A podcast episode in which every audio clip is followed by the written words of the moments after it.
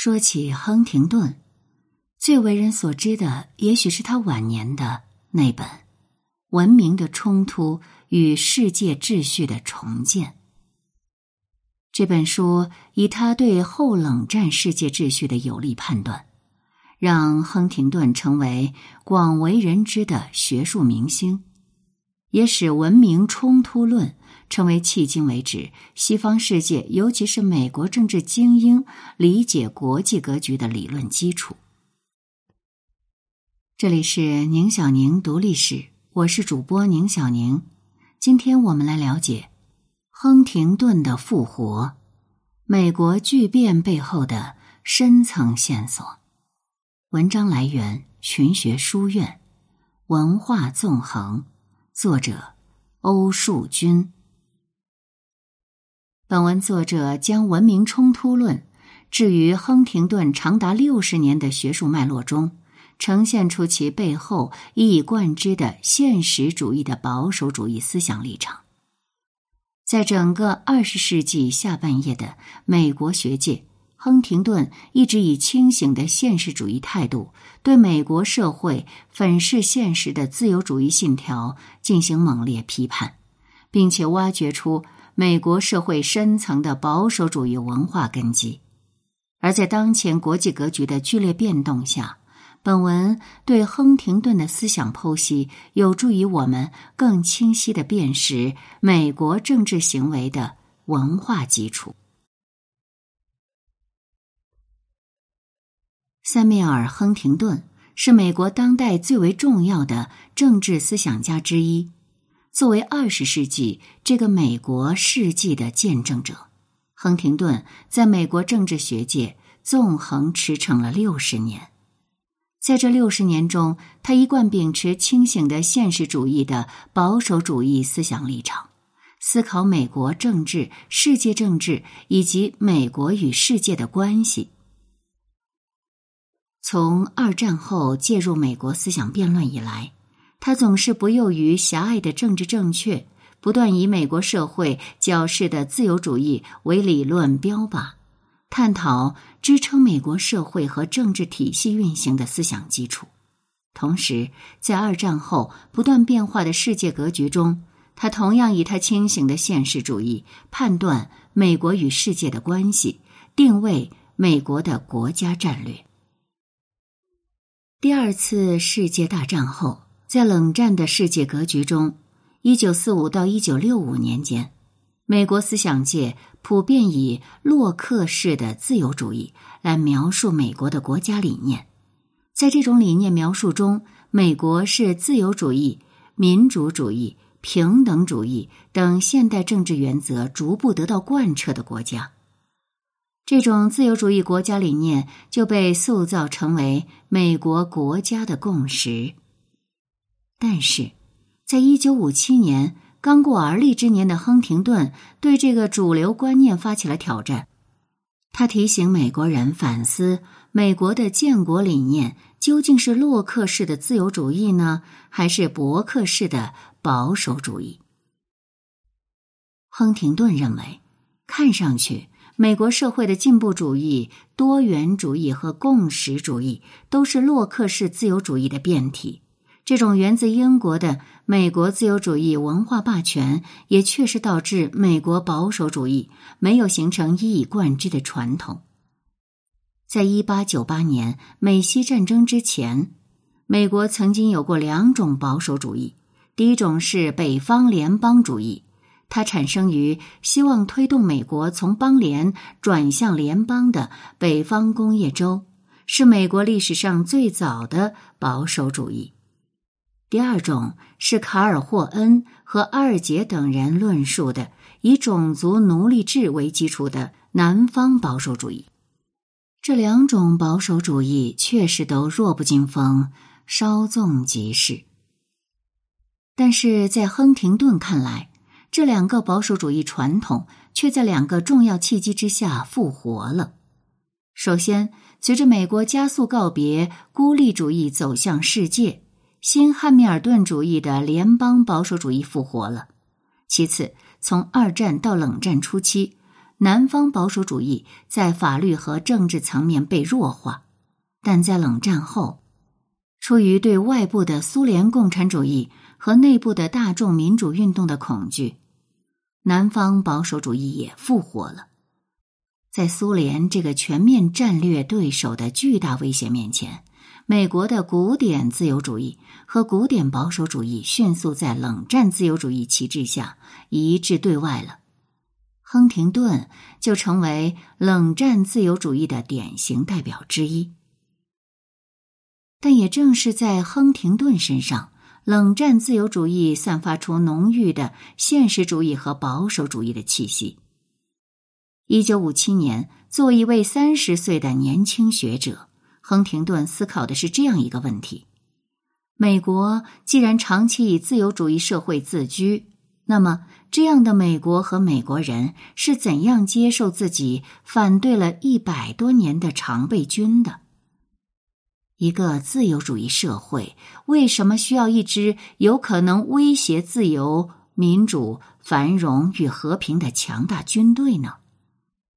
如果美国社会接受了一支强大的军队，就意味着接受了现实主义和保守主义的政治伦理。因此，在亨廷顿看来，虽然美国社会将洛克式的自由主义视为国家理念，但在现实运作中的却是现实主义和保守主义的结合体。现实主义意味着美国人在冷战的国家间激烈竞争形势之下。必须接受一支强大、团结、高度职业化的军队，而保守主义则意味着军官必须接受文官在正当性、道德伦理、政治智慧和治国能力上都优于自己，必须接受人事任免、财政预算和军纪国法审查等方面的文官控制。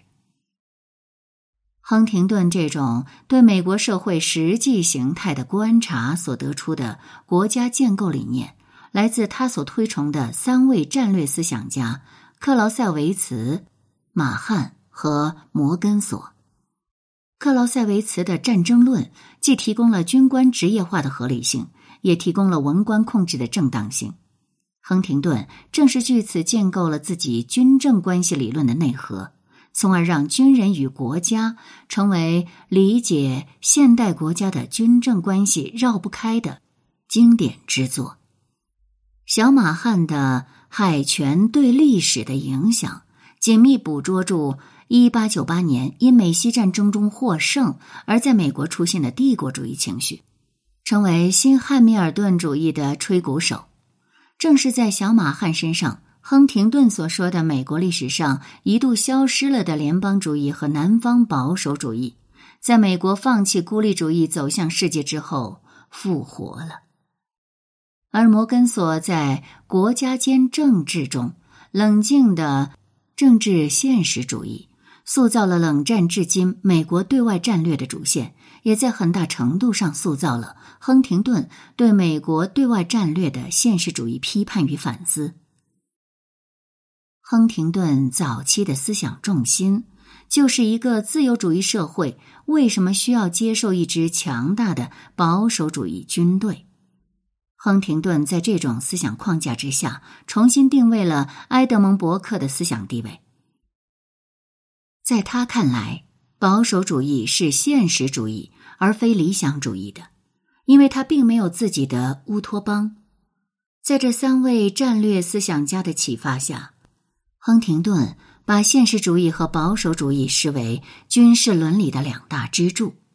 亨廷顿认为。要理解一个自由主义的社会为什么接受一支保守主义的军队，不仅需要考察军官与文官集团之间的权力关系，也需要考察二者之间的思想关系。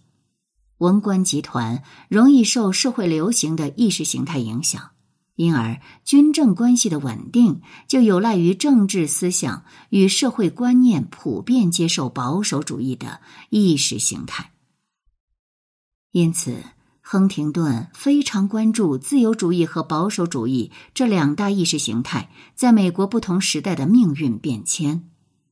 在他看来，在冷战情境下，美国必须扭转古典自由主义和古典保守主义主导的意识形态。而在亨廷顿的认知中，古典保守主义只是自由主义的保守版本。他的理论对手并不是古典自由主义，而是大众自由主义和民主自由主义。一九七五年，美国政治已经结束了第二次世界大战之后的二十年民主化运动高潮，进入保守主义长周期。亨廷顿进一步阐发了民主危机论。这被视为熊彼特精英民主理论的回归。一九五七年，亨廷顿本想用自己的著作《军人与国家》申请终身教职，虽然这部著作后来被认为在军政关系研究领域占据了与战争论和海权论同等的学术地位，但在当时呢？亨廷顿却被哈佛大学政治学系的自由主义者指控鼓吹军国主义和权威主义，最终被迫和布热津斯基一道从哈佛大学出走哥伦比亚大学。或许正是由于这一个人的际遇，亨廷顿在哥伦比亚大学的这四年，对莱茵霍德尼布尔产生了更浓厚的兴趣。尼泊尔对冷战一代美国思想家影响极大，深受他影响的包括保罗·蒂利希等新教神学家、约翰·杜威等自由主义者、诺曼·托马斯等社会主义者、汉斯·摩根索等现实主义国际政治理论家，以及美国冷战遏制战略创始人乔治·凯南。和美国最高法院的司法节制主义大法官菲利克斯·法兰克福特等人，尼泊尔的思想光谱也非常复杂。他既是基督教社会主义者，也是新教现实主义者。他是美国历史上首批使用马克思主义的阶级分析方法抨击美国社会自身问题的学者。这一点呢，体现在他那出版于。一九三二年的成名作《道德的人与不道德的社会》，它是大萧条时期影响了整整一代美国人的经典著作。美国国际关系与历史学学者安德鲁·巴切维奇将尼布尔称为冷战自由主义的总设计师。美国历史学家小施莱辛格将尼泊尔视为美国冷战一代思想者共同的精神教父。作为小施莱辛格口中的尼泊尔的教子，亨廷顿读过尼泊尔的大多数著作。由于受这位新教神学家思想的影响，亨廷顿逐渐强化了现实主义的保守主义思想立场。这使他不同于理想主义的保守主义，也不同于同时期现代派诗人托马斯·艾略特的天主教社会思想。一九六八年，亨廷顿集中阐述了他对自由主义与保守主义在现代社会所面临的独特问题的判断。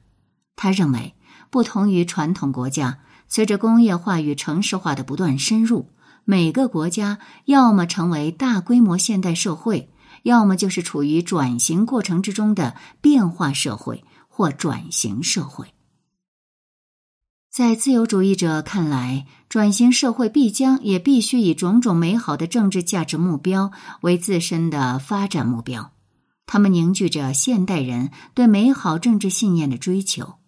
只要树立了这种目标，转型社会就能从经济的现代化直接走向政治的现代化。所有美好的事情可以一夜之间到来，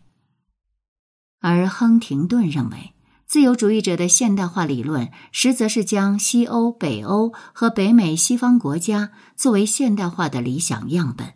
实际上将现代化等同于西方化，将起点等同于结果。事实上，忽略了经济转型与社会变迁对政治变迁的巨大影响。忽略了过程和道路的复杂曲折和替代选择的可能。这样一个判断反映了亨廷顿的思想转变。在五十年代写作《军人与国家》之际，现实主义和保守主义在亨廷顿那里是并列关系，而到了六十年代，现实主义已经变成了保守主义的限定词了。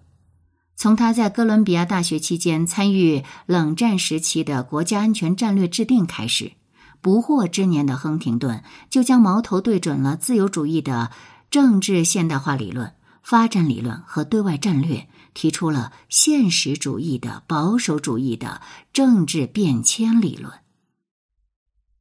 变化社会的政治秩序》这本著作集中体现了亨廷顿现实主义的保守主义政治态度。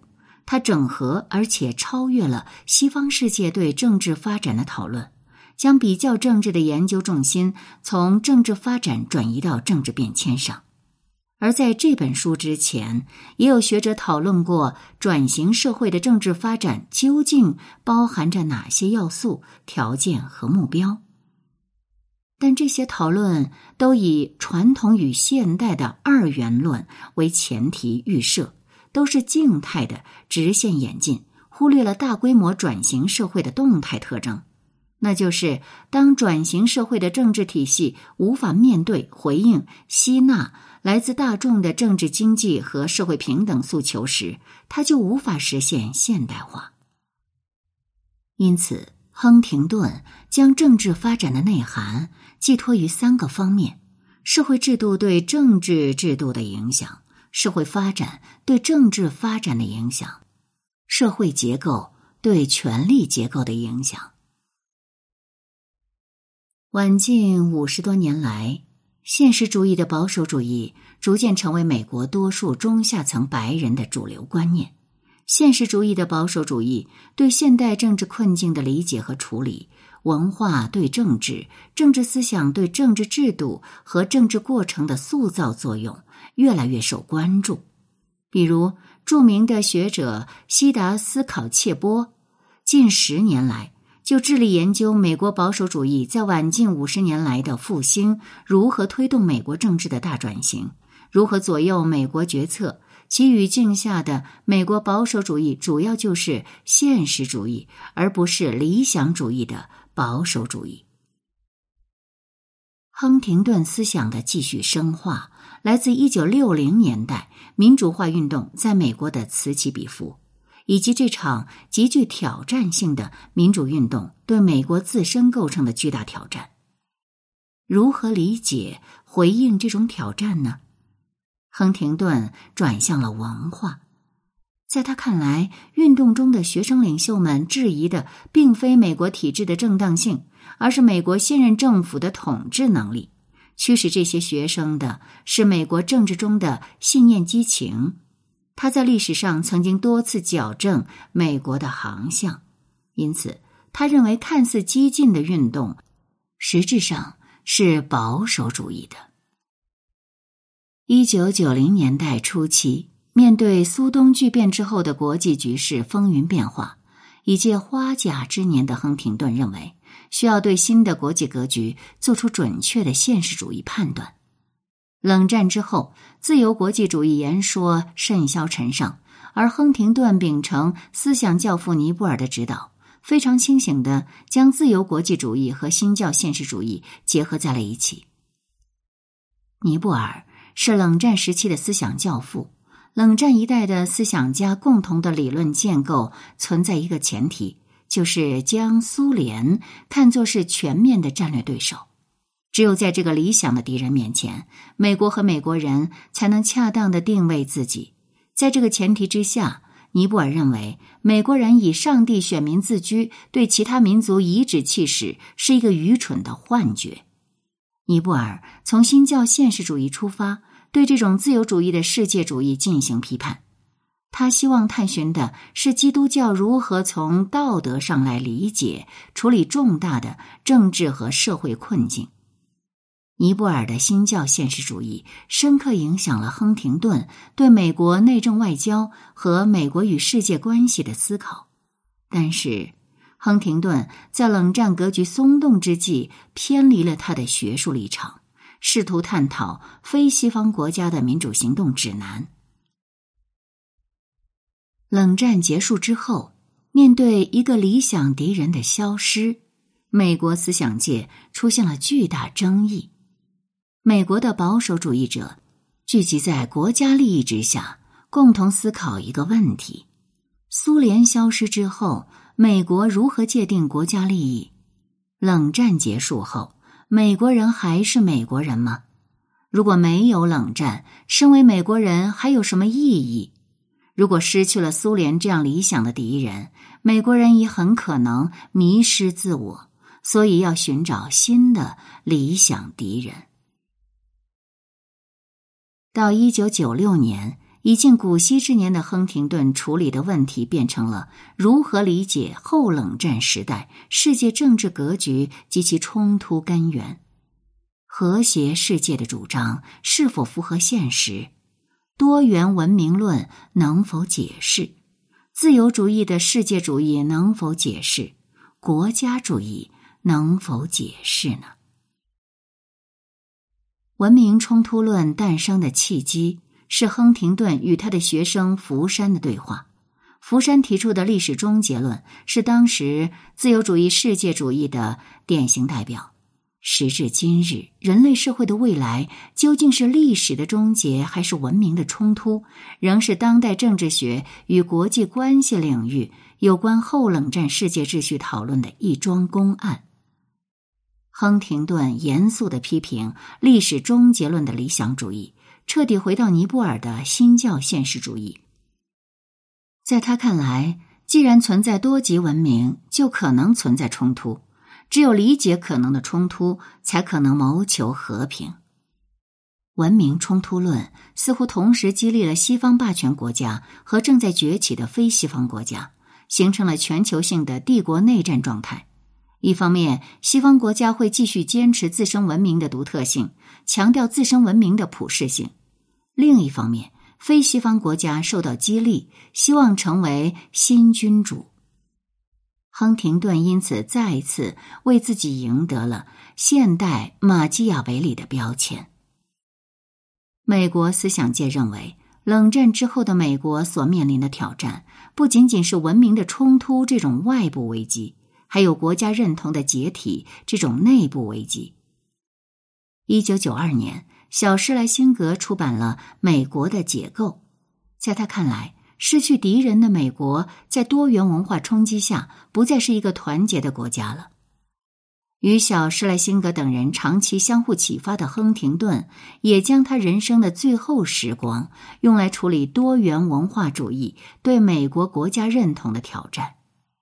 他认为，以一九六五年的移民法为转折点，多元主义在种族、语言和文化上挑战了美国所代表的西方文明。推动了反美国化进程。在亨廷顿看来，